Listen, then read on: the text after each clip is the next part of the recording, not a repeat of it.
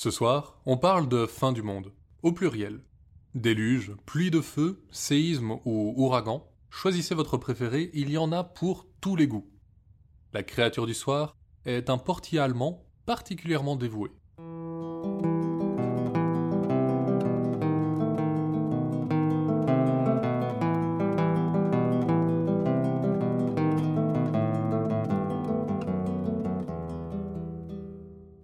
Écoutez Contes des Soirs Perdus, l'émission qui vous fait découvrir les contes et mythes que vous ne connaissiez pas encore et vous replonge dans ceux que vous aviez peut-être oubliés.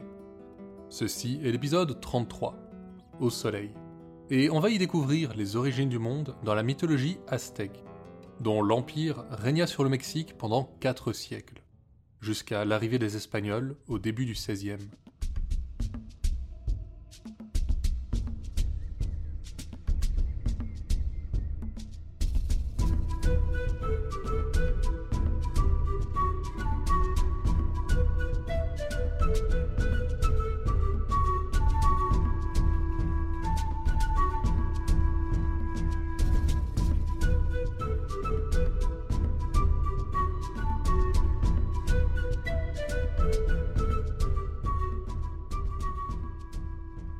Un temps où il n'y avait rien. Il n'y avait pas de nuit et pas de lune. Il n'y avait pas de ciel et donc pas de soleil. Aucun de ces rayons ne réchauffait la terre, mais cela importait peu. Il n'y avait pas de terre. Il n'y avait rien. Et dans ce rien vivait Ométéocle. Mais le rien finit par être lassant, même pour les dieux, et Ométéocle fut bientôt las. Alors, il se sépara, et de seuls, ils devinrent deux. Ensemble, ils eurent quatre fils, et de cette création naquit le monde. Tezcatlipoca fut le premier, avec sa peau d'un rouge incandescent. Puis vint Chipetotec, le plus grand des quatre fils. Rien n'avait de secret pour lui, et rien ne perçait ceux de sa peau noire. De la peau de Quetzalcoatl, on ne dit rien, sinon qu'elle était couverte de plumes, ni de celle du dernier fils, Huitzilopochtli, car lui n'en avait pas. Dernier né, il avait pris ce qu'il restait, et ce n'était que des os. Un temps qui sembla infini passa, avant que le cadet voie enfin de la chair couvrir son corps. Mais finalement, le plus jeune frère fut complet. Ensemble, les quatre décidèrent qu'il était temps d'organiser ce qu'ils avaient à faire, et c'est à Quetzalcoatl et Huitzilopochtli qu'ils décidèrent de confier la tâche de créer les dieux inférieurs et le monde. Pour commencer et y voir un peu plus clair, les deux frères créèrent le feu, avec lequel ils façonnèrent une sorte de demi-soleil qui répandait une lumière blafarde sur le monde. Alors, ils donnèrent naissance au premier homme et à la première femme. À l'un, ils ordonnèrent de sarcler la terre pour que les plantes puissent y pousser, et à l'autre, ils offrirent des graines de maïs et lui apprirent à les utiliser pour que jamais l'avenir ne lui cache de mystère. De ce premier couple découla toute l'humanité. Tout cela terminé, les dieux finirent par se rendre compte que leur demi-soleil n'éclairait que très peu ce nouveau monde. Et pour l'illuminer comme il convenait, Tezcatlipoca, le premier-né, devint le premier soleil. Il inonda la terre de sa chaleur et sous son formidable éclat, les autres dieux façonnèrent des êtres gigantesques, qui seuls pouvaient tolérer une telle lumière. Mais ces géants se nourrissaient uniquement de glands, et ne priaient donc pas comme il aurait fallu. Alors, après un temps, Tezcatlipoca cessa d'être le soleil. Fatigué, il plongea dans l'océan, et en faisant cela, il donna naissance aux jaguars, qui dévorèrent les géants. Ce premier échec ne découragea pas les dieux, et Quetzalcoatl prit la place de son frère dans le ciel, laissant s'épanouir les descendants du premier couple. Mais ce peuple-là ne vivait que de pommes de pin, et comme son frère, Quetzalcoatl finit par les abandonner, provoquant de terribles ouragans qui arrachèrent les humains de la surface de la terre. Emportés dans les airs, ils devinrent les singes, qui ne vivent qu'à la cime des arbres les quelques-uns qui avaient échappé aux tempêtes virent s'élever dans le ciel un nouveau soleil, né de Tlaloc, le dieu de la pluie. Mais ils se mirent à se nourrir de graines qu'ils trouvaient dans les profondeurs des lacs et des rivières, et ce monde-là finit sous une pluie de feu avant que la femme de Tlaloc ne le remplace. Sous sa lumière à elle, les humains commencèrent à manger n'importe quelle graine qu'ils pouvaient ramasser au sol, et bientôt, elle se lassa aussi de son poste.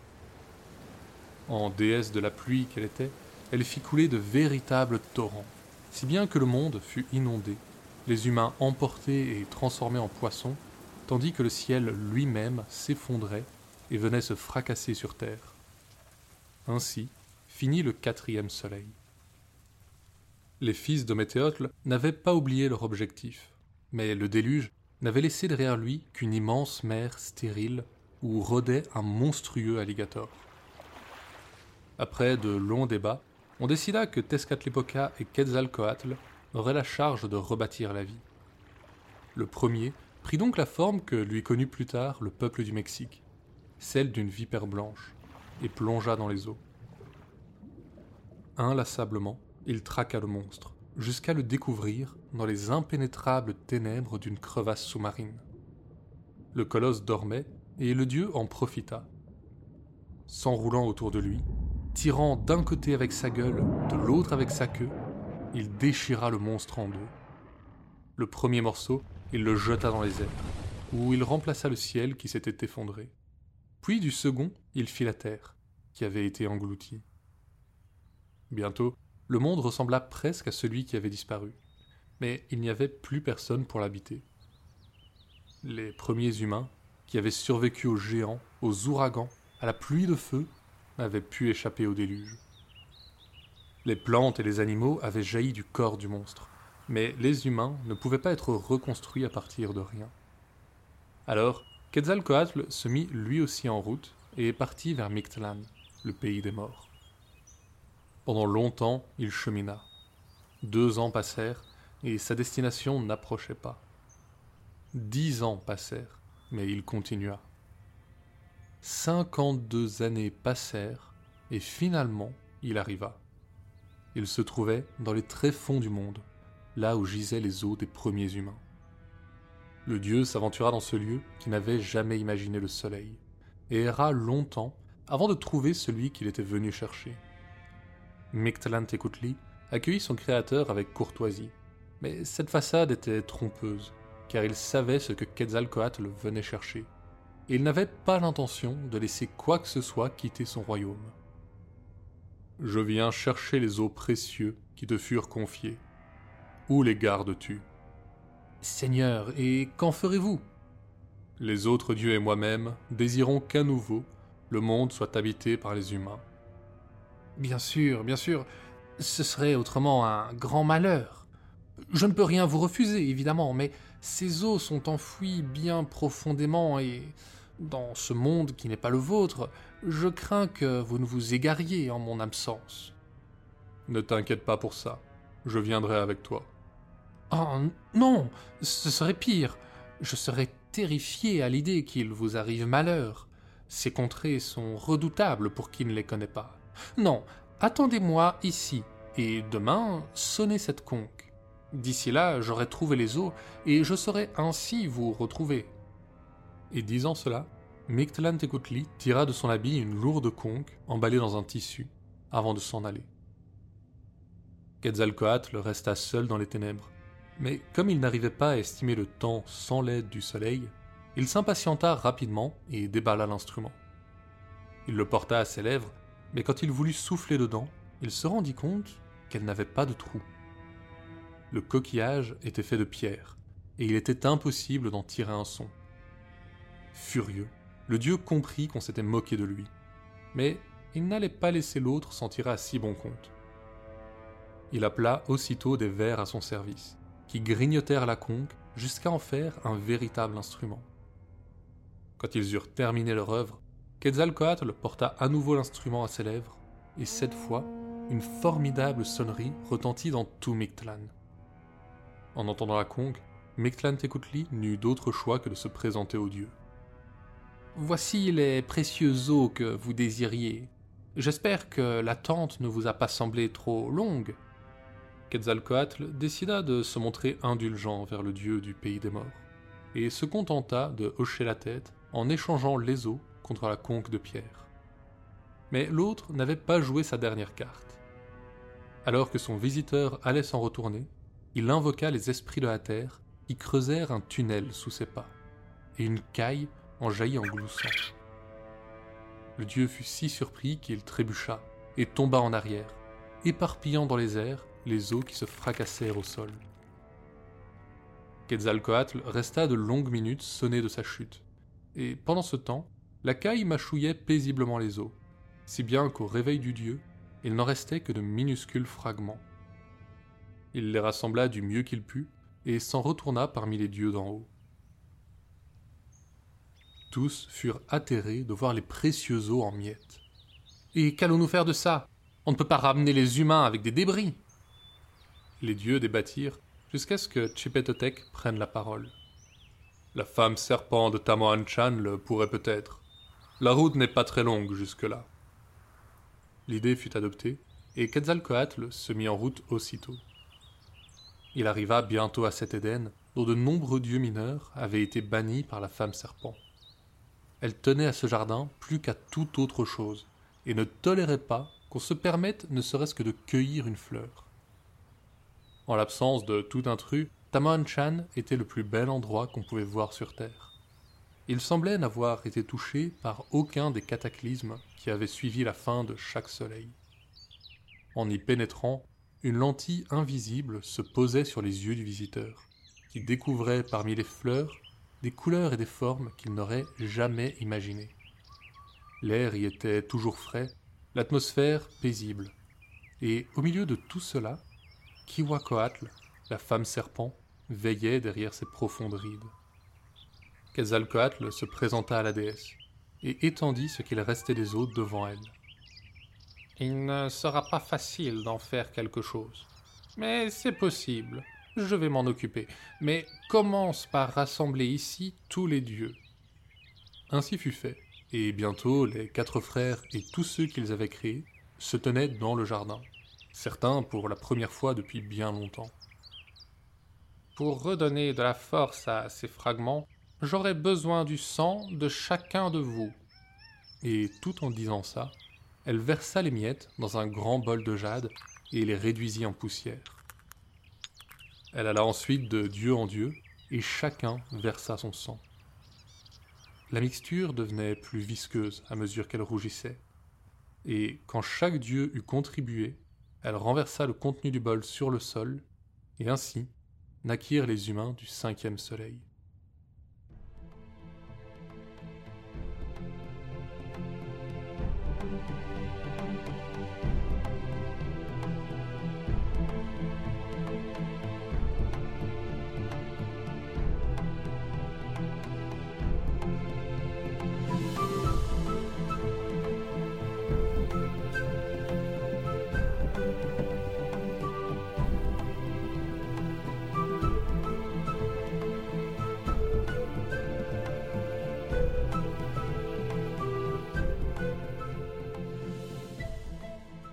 Une fois le monde repeuplé, les dieux virent bien que, comme lors des âges précédents, le feu ne suffirait pas à l'éclairer. Ils se mirent donc en quête d'un nouveau soleil, et Tlaloc intervint. Pendant bien des années, j'ai illuminé le monde en traversant le ciel, et ainsi a fait ma femme.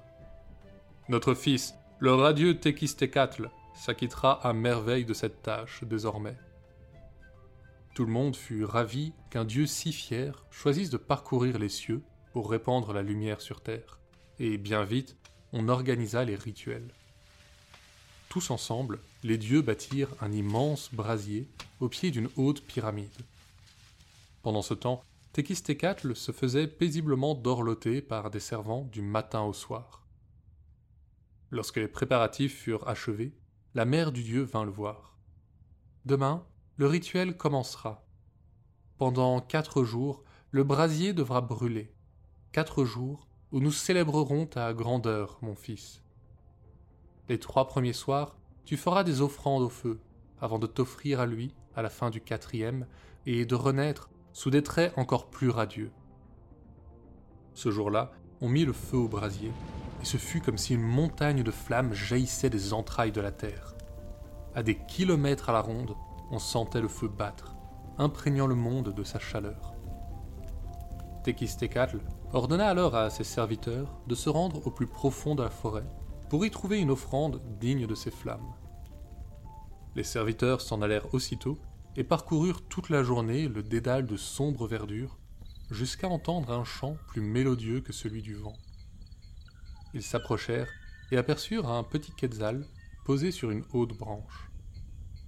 Sa crête relevée, sa poitrine rouge bombée, comme pour absorber toute la force des flammes, il chantait sans peur, le vert surnaturel de son dos lui donnant des allures d'émeraude parmi les arbres. Nous venons de la part de Tekistekatl, qui sera bientôt le soleil. Acceptes-tu de nous offrir quelques-unes de tes plumes pour qu'elles soient données en offrande aux flammes? Le chant de l'oiseau reprit le plus belle, comme pour acquiescer. Les serviteurs prirent alors délicatement deux des longues plumes vertes de sa queue et une rouge de sa poitrine, puis s'en retournèrent. Le dieu hocha la tête avec satisfaction en les recevant, et dans une révérence outrageusement théâtrale, les offrit au brasier qui les dévora. Des acclamations retentirent, et la fête reprit de plus belle. Mais parmi les festivités, un dieu se tenait à l'écart.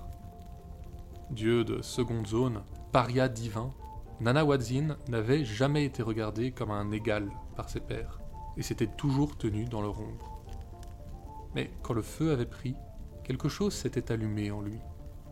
Ces flammes le fascinaient et il voulait lui aussi les honorer par des présents. Cependant, tout comme Tekistekatl avait tout, Nanawadzin n'avait rien. Il ne possédait que les vêtements sur son dos et la paille sur laquelle il dormait. Alors, il rassembla les brins de paille et commença à les assembler et à les tresser en petites boules. Le second jour se profilait quand il eut terminé, et il se hâta de les offrir humblement au feu, qui les accepta voracement. Mais contrairement aux superbes plumes, incinérées en un instant, les boules de paille, bien denses, se consumèrent tranquillement.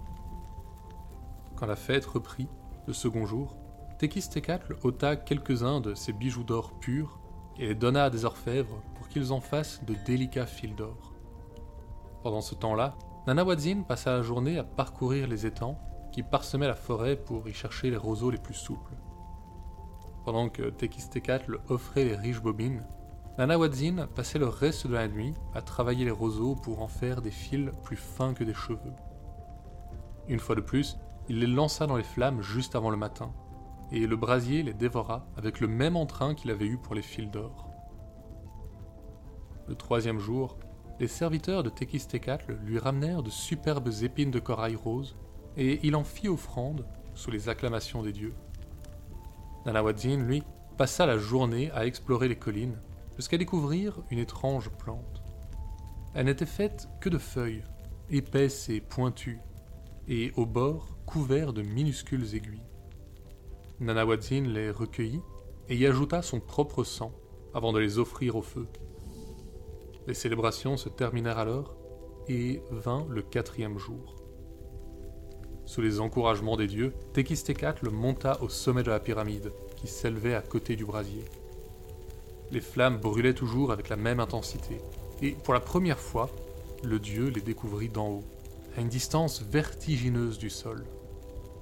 Autour de lui, il n'y avait rien, que le vent rendu brûlant par les flammes. Alors, sous les hurrahs, il prit son élan et s'élança vers le feu. Mais ses jambes tremblaient tant qu'il s'arrêta bien avant le bord. À trois reprises, il pensa reprendre courage, mais toujours la peur le stoppait.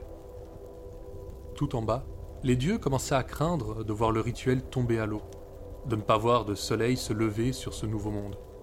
Mais comme il perdait espoir, enfin, une forme se jeta du haut de la pyramide, droit dans les flammes.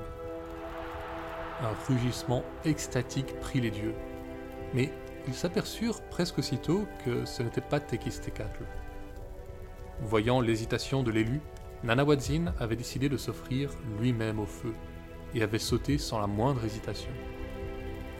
Comme des milliers de bras tendus, les flammes enlacèrent le dieu, dont la peau soudain rougeoyante étincelait désormais plus que n'avait jamais fait le brasier. Et ainsi s'éleva dans le ciel un nouveau soleil, Tonatiuh. la joie l'emportait sur la confusion quand on vit une seconde forme s'élancer du haut de la pyramide. Encouragé par l'exemple de l'humble dieu, Tekistekatl avait trouvé le courage de s'abandonner aux flammes, et bientôt un second soleil illumina le ciel. Mais, en voyant ça, l'inquiétude saisit les dieux. On n'avait jamais vu une telle chose. Deux soleils, c'était trop. Leur lumière allait rôtir le monde. À ce moment, pour son malheur, un lapin passa par là.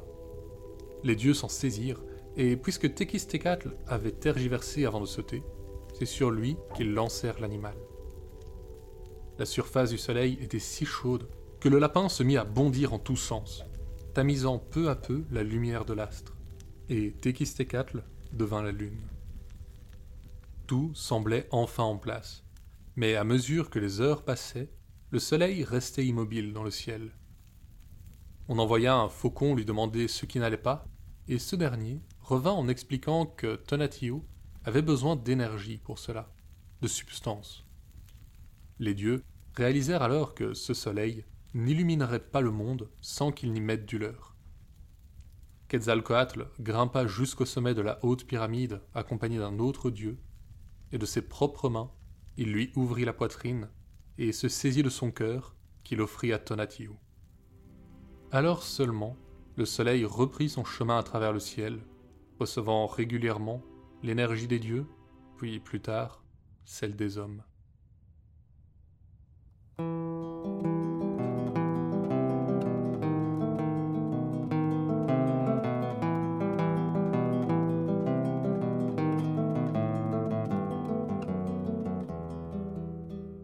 On dit qu'il y a longtemps, quand le culte du dieu chrétien arriva en Allemagne, il chassa les dieux qu'on y vénérait jusqu'alors. Ces derniers partirent on ne sait où, laissant leurs serviteurs derrière eux, qui finirent par quitter ces terres eux aussi, petit à petit. Mais l'un d'eux refusa obstinément de quitter son poste. C'est ainsi que le Peter Mansion resta seul à arpenter les couloirs des châteaux, comme il le faisait depuis toujours. De la taille d'un lutin, il porte un lourd trousseau de clés et entretient discrètement les châteaux où il élit résidence. Il peut même en chasser les intrus en leur jouant des farces jusqu'à ce qu'ils craquent et quittent les lieux.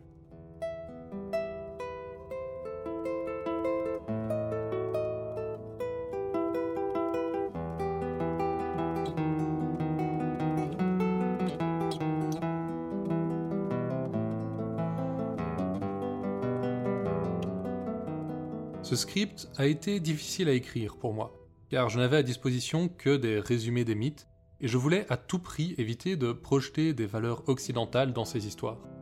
J'ai probablement échoué d'ailleurs. C'est une démarche instinctive dont on n'a généralement pas conscience, mais qui est bien là. Pourtant, pour comprendre l'autre, il faut réussir à passer par son regard.